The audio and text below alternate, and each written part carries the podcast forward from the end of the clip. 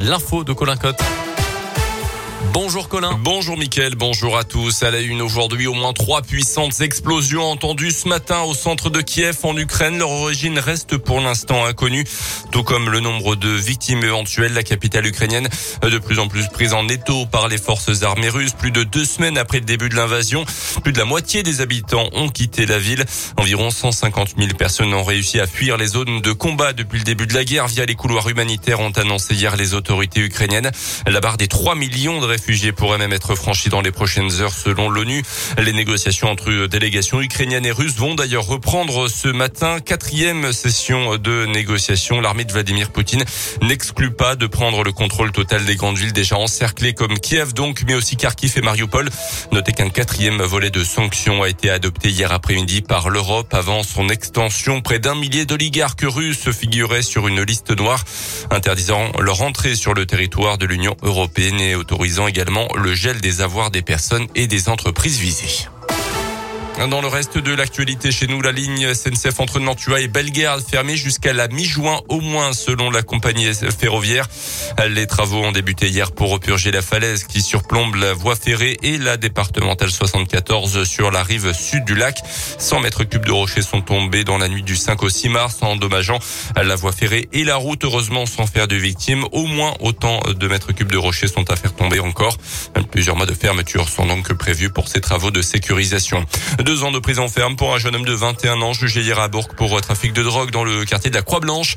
Récidiviste et seul prévenu dans le box selon le progrès. Il a refusé de répondre à certaines questions du tribunal correctionnel quant à son implication réelle dans ce trafic. Repéré à plusieurs reprises près du Boindil, il avait réussi à chaque fois à échapper au contrôle des forces de l'ordre, mais s'était finalement fait interpeller jeudi en possession d'une petite centaine de grammes de résine de cannabis.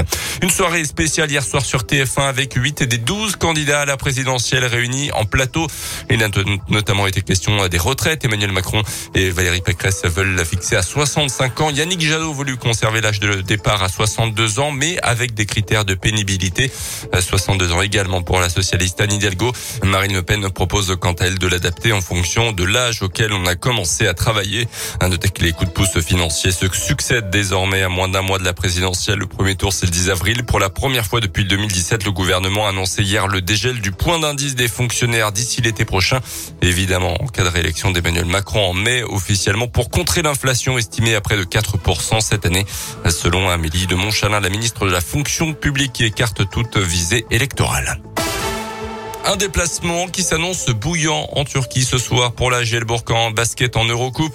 Euh, face à Bursaspor, les Bressans vont affronter un de leurs concurrents vu de la qualif pour le prochain tour. Pour l'instant, les Turcs 9e et la GE est 8e après la défaite à domicile contre Valence la semaine dernière. La GL qui a un avantage psychologique quand même, une victoire de 30 points au match aller à Equinox.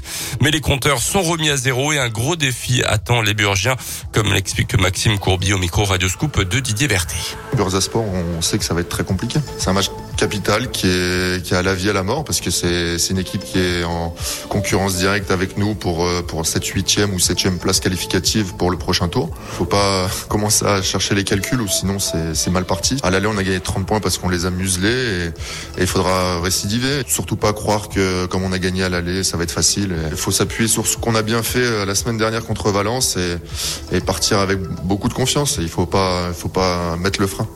Sport Gielborg c'est assure à partir de 18h ce soir.